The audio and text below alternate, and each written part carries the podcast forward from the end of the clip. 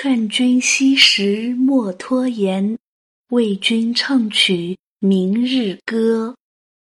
作者：大佬正读经典，朗诵：法尼。上集。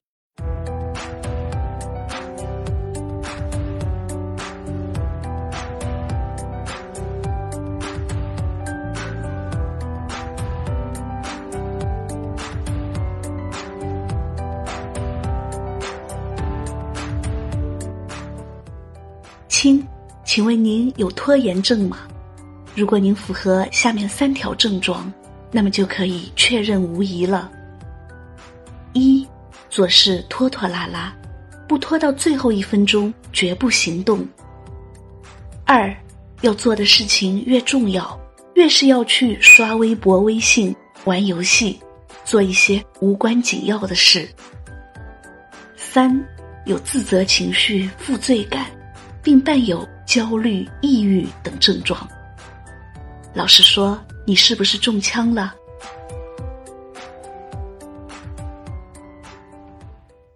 拖延症的危害很明显，搞砸了事情，影响了心情，耽误了前程，甚至还会影响身体健康。嘿，别紧张，告诉你个小秘密，其实啊，这个世界上有百分之八十的人。或多或少做事都会拖延，可是人类文明也没有因此停止进步啊。更何况拖延也并非一无是处，要不是妖精得了拖延症，唐僧早就被蒸了煮了，哪里来的《西游记》呢？要不是刽子手得了拖延症，主角的人头早就落地了，还能等你拉长声音说完？刀下留人。要不是有幸得了拖延症，怎么能赶上商场衣服打折，一下子省了好多银子？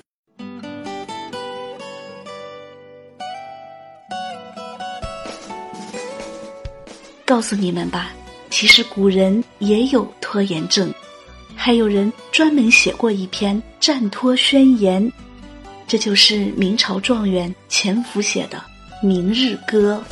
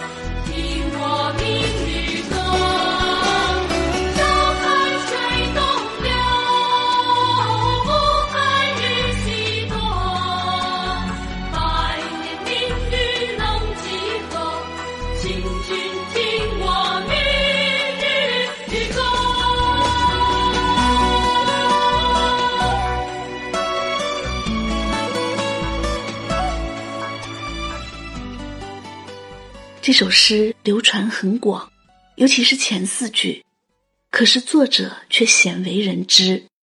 看来这位潜伏同志潜伏的很深嘛，他是不是又有钱又有福呢？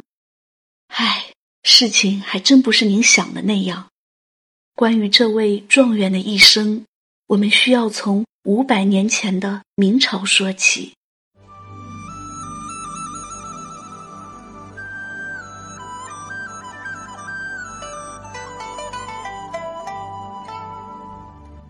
明英宗天顺五年，钱福出生在南直隶松江府华亭，这个地方就是现在的上海松江区，所以钱福是名副其实的上海人。华亭这个地方过去有很多鹤，有个成语叫做“华亭鹤唳”，意思是对过去的生活很留恋。唐朝诗人刘禹锡曾经写下诗句。来赞美华亭鹤，丹顶宜成日，霜林不染泥。看来华亭鹤应该是指丹顶鹤，丹顶鹤又叫仙鹤，它们优美的姿态受到很多人的喜爱。唐朝很多诗人也以豢养华亭鹤为荣，白居易就留下了很多和华亭鹤有关的诗句。但是到宋朝的时候，由于松江人口激增，大量的湿地被开垦为农田，华亭鹤就越来越少了。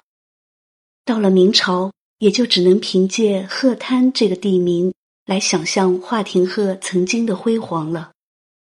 而潜伏以地名为号，所以以后你如果看到钱鹤滩这个名字，那就是潜伏。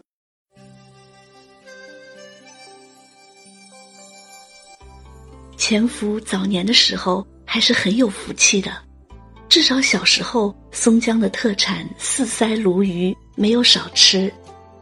据说爱吃鱼的人往往聪明，潜伏七岁即会作诗作文，二十五岁考中举人，二十九岁连登会员状元。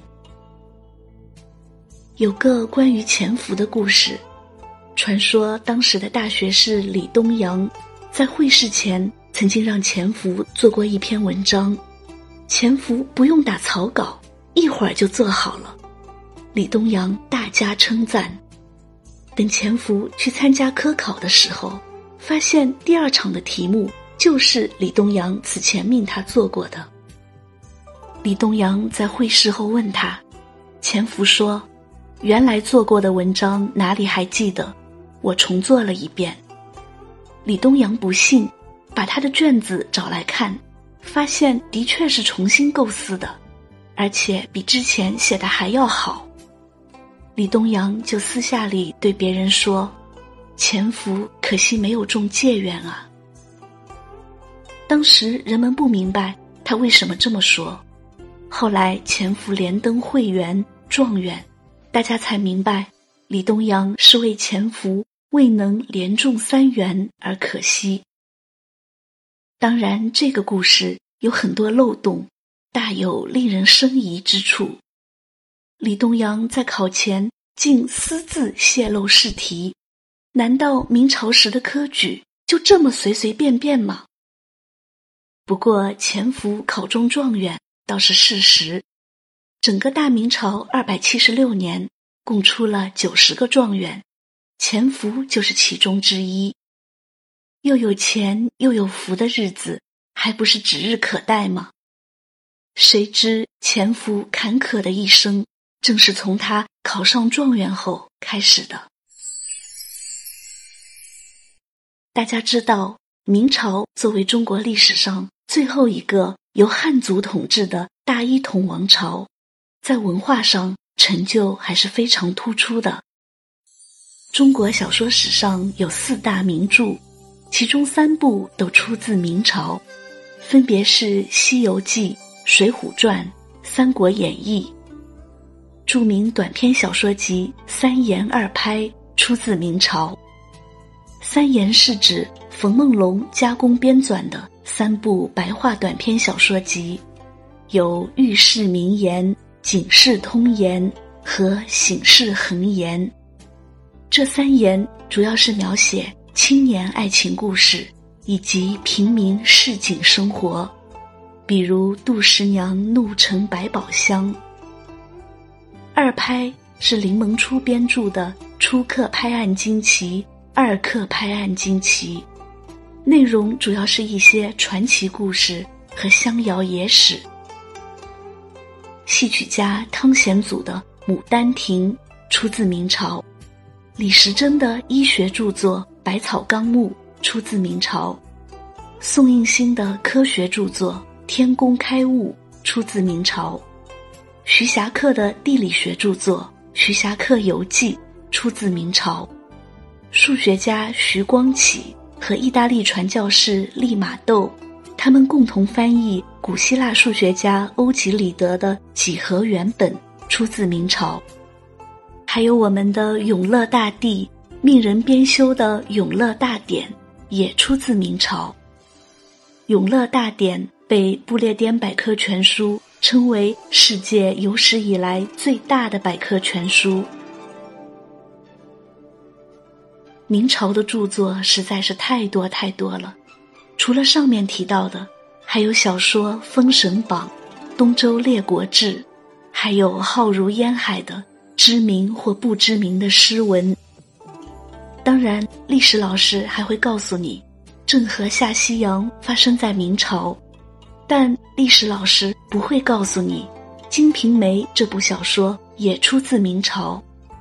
无论历史老师有没有告诉你，我们都不得不承认，作为文人，虽然不如生活在宋朝那么幸福，但只要你努力，也不失为一个可以使自身得到发展的时代。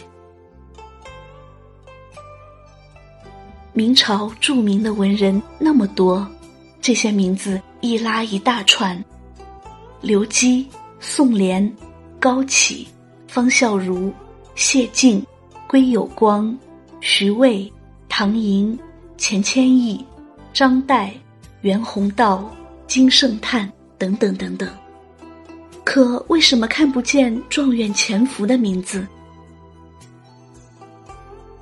明朝著名的文学流派那么多，前期以粉饰太平、歌功颂德为主的馆阁派，还有反对馆阁派、自立门户的茶陵派，中期出现的反对道统文学的前期子、后期子，他们提出“文必秦汉，诗必盛唐”的口号，然后出现。以元宗道、元弘道、元中道为代表的公安派，他们反对道统文学，也反对复古模仿，主张以性情为诗文。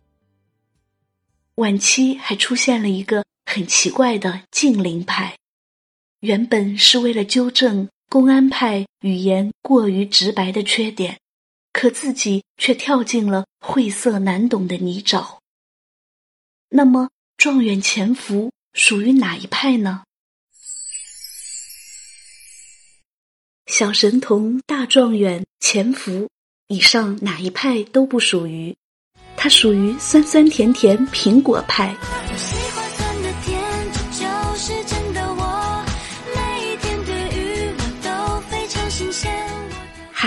逗你玩的啦！他属于以博学之风、任情之性。上趣之乐，崇古之情而著称的吴中派。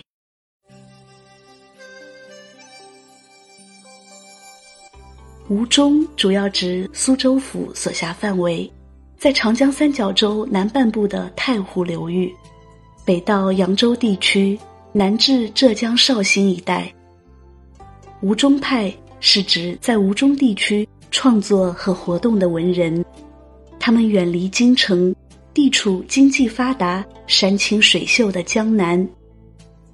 那时候私家藏书的风气很浓，他们既不需要为了做官而读书，也不需要为了找好工作而读书。对他们而言，读书就是生活的一部分，就是为了得到精神上的享受。至于科举考试嘛。考上了就在北方感受一下冬天的雪花，考不上就回去享受家乡的清茶。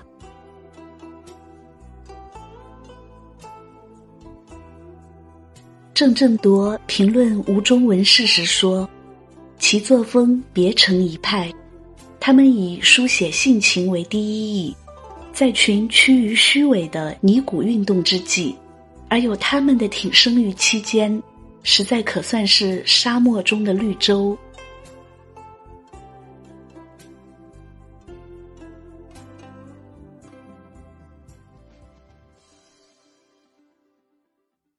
钱福供职于翰林院，既然是在翰林院为官，自然就是馆阁文人了。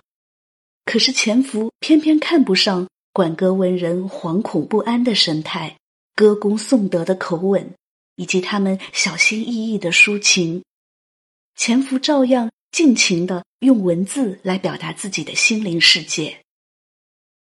一个追求个性的人，除非遇到一群追求个性的人，否则一定会被周围的人所不容。潜伏最终被除名，回到家乡享受清茶去了。当然，他享受的还有美酒和美女。据说钱福归乡以后，听说扬州有个歌妓特别美，但已从良，嫁给了一位盐商。